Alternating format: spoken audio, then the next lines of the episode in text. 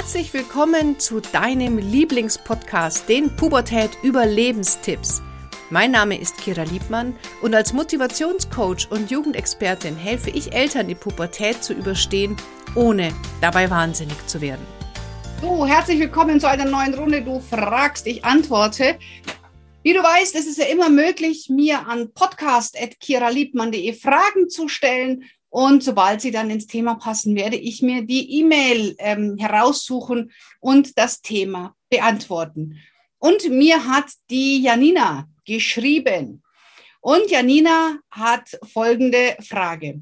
Also sie hat drei Kinder, drei, zwölf und sieben und einen Hund.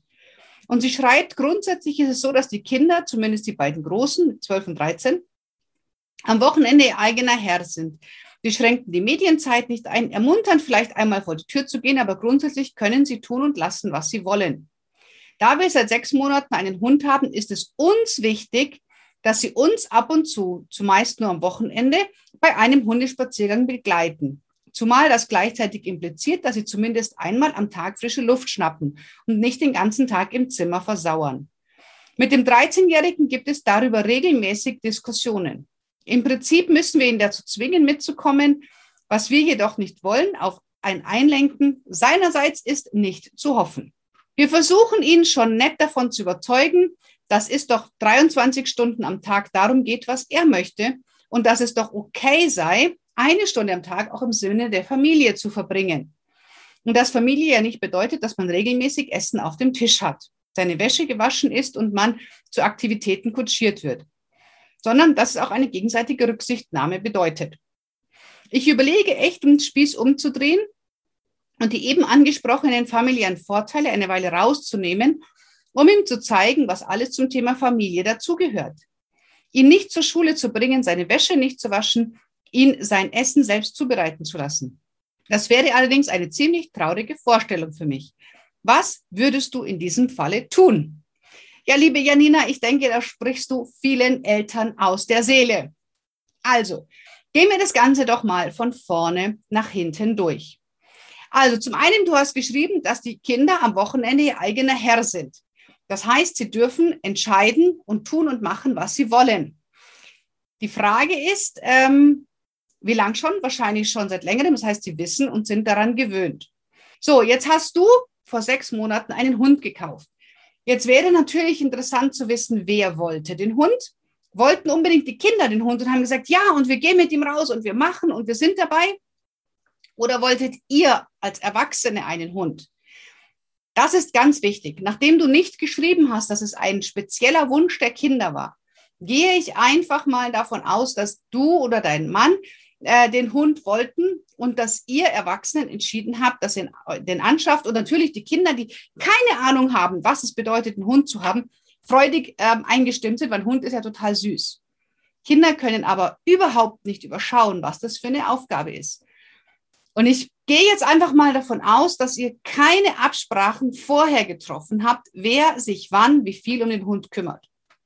Und deswegen also das sind einfach mal die Grundannahmen, die ich jetzt habe, weil einfach nichts Gegenteiliges hier steht.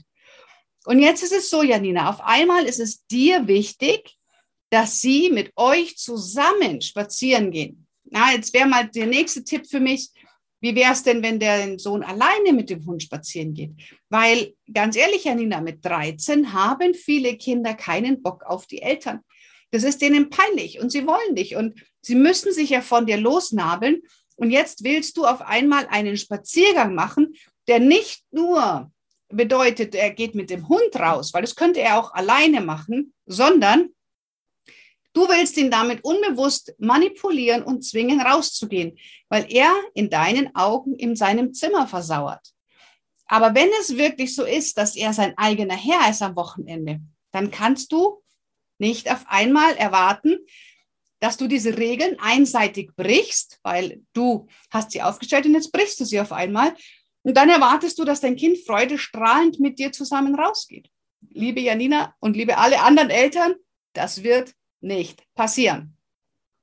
Wenn du also dein Kind aufgewachsen ist, mit dem er hat am Wochenende Freiheit, kann tun und lassen, was er will. Jetzt ist auf einmal, kommt der Mutter doch in den Sinn, ich sage das mal aus Seite des Kindes, Jetzt soll ich da auf einmal doch mit denen rausgehen. Ich will aber überhaupt nicht, weil ich will lieber zocken, weil mit 13 macht man das und überhaupt sind die Eltern sowieso peinlich und doof und das will ich mit dem, mit dem Köter und ach, da ist vielleicht meine kleine Schwester noch dabei.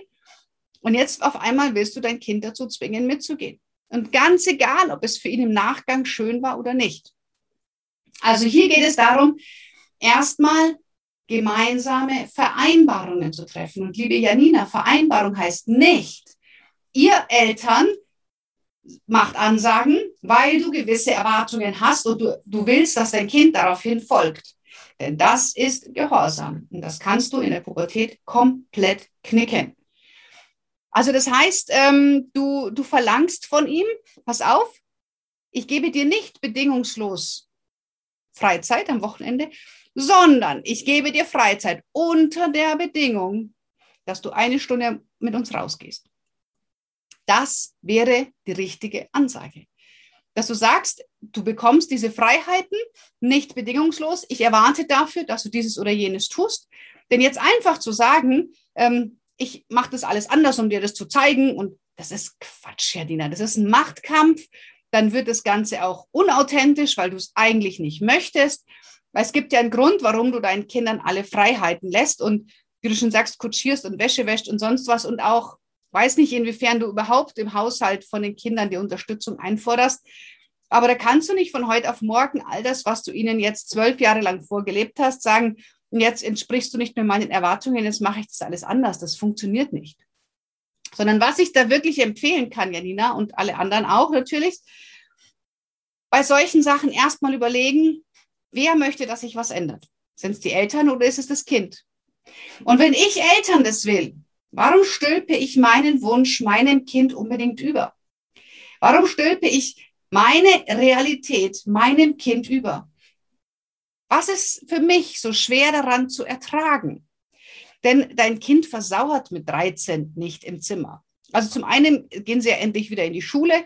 Er wird dort mit Sicherheit in irgendeiner Art und Weise Kontakt haben mit seinen Freunden, sich WhatsAppen oder sonst irgendwas machen. Und ähm, es ist mit 13 ganz normal, dass die Kinder sich aus der Familie zurückziehen. Das müssen sie machen. Also, das gehört einfach dazu. Das ist ein völlig normaler Abnabelungsprozess. Und deswegen an dieser Stelle mein Rat. Also erstens überlegen, wer wollte den Hund? Wie wurden die Absprachen getroffen, bevor wir den Hund gekauft haben? Und Absprachen heißt wieder nicht, Eltern bestimmen, Kinder gehorchen. Sondern Absprachen heißt gemeinsam besprechen. Wie wäre es, wenn dein Sohn alleine mit dem Hund geht? Macht vielleicht feste Gassi-Gehzeiten am Wochenende, wo jedes Kind und nicht nur eins, weil das ist wichtig, da musst du sie gleich behandeln, wo jedes Kind einmal mit dem Hund alleine rausgeht. Und dann kontrollierst du nicht, was sie draußen machen, weil du kannst nicht sagen, okay, du gehst mit dem Hund, aber du nimmst dein Handy nicht mit, du darfst in der Zeit nicht telefonieren und du darfst dieses nicht und jenes nicht und das nicht. Sondern wenn dein Kind mit dem Hund rausgeht, dann geht es auf seine Art und Weise mit dem Hund raus.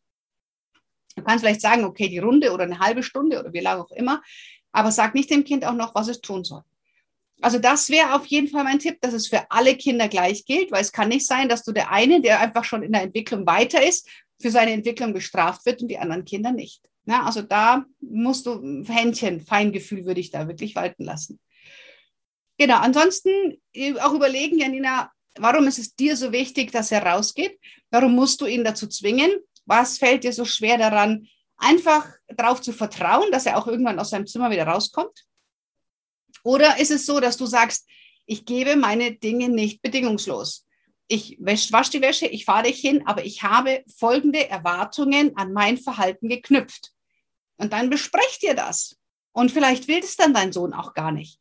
Aber du kannst nicht für dich, Janina, Erwartungen haben, und dann bist du sauer, weil dein Kind deine Erwartungen nicht erfüllt. Ich glaube, das merkst du gerade selber. Sondern wenn Kinder unsere Erwartungen nicht erfüllen, dann liegt das Thema nicht bei den Kindern, liebe Eltern, dann liegt das Thema bei uns Eltern. Warum habe ich denn diese Erwartungen bei meinem Kind? Janina, ich hoffe, ich konnte dir und auch jeder, der das Thema so oder so ähnlich hat, ähm, hier an der Stelle weiterhelfen. Wenn du auch sagst, oh ja, ich hätte da auch ein Thema, dann äh, schreib gerne an podcast.kiraliebmann.de. ähm, vielleicht hast du es schon mitbekommen, ich bilde ja Familiencoaches aus und wir suchen immer wieder ähm, Eltern, die Lust hätten, sich im Rahmen meiner Coaching-Ausbildung von mir live coachen zu lassen, während die Ausbildungsteilnehmer zugucken. Danach bekommst du drei kostenfreie Coaching-Einheiten mit zwei Ausbildungsteilnehmern, also einen Coach aus dem Team plus einen Teilnehmer. Also auch hier, wenn du da ein Thema hast, dann gerne an podcast.kiraliebmann.de eine E-Mail schreiben. So, und jetzt freue ich mich natürlich über eine 5-Sterne-Bewertung und einen Kommentar, wie dir dieser Podcast gefällt. Und bis zur nächsten Runde. Du fragst, ich antworte. Ich wünsche dir einen großartigen Tag. Bis bald. Ciao, ciao.